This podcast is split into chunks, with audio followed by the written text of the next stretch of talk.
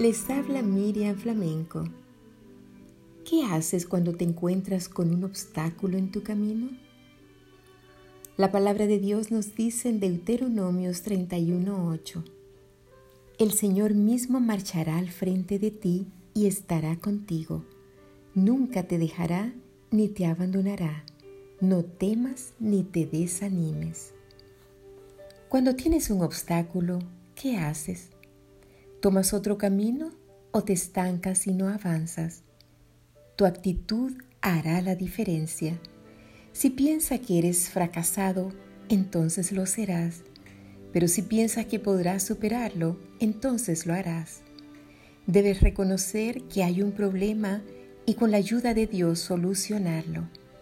Si eres negativo, tu mente te llevará a sentir amargura y eso te debilitará y paralizará. Te hará sentir temor y presión por el qué dirán. Te hará ver algo pequeño con una lupa que aumentará el problema. Pero debes recordar que tienes potencial y las armas necesarias para salir victorioso sobre ese obstáculo. Recuerda que lo que haces habla más fuerte que lo que dices. Por lo tanto, actúa frente a ese obstáculo que te ha detenido por tanto tiempo y demuestra que con Dios todo es posible. Sé positivo y vive en grande. Tú nunca estás solo.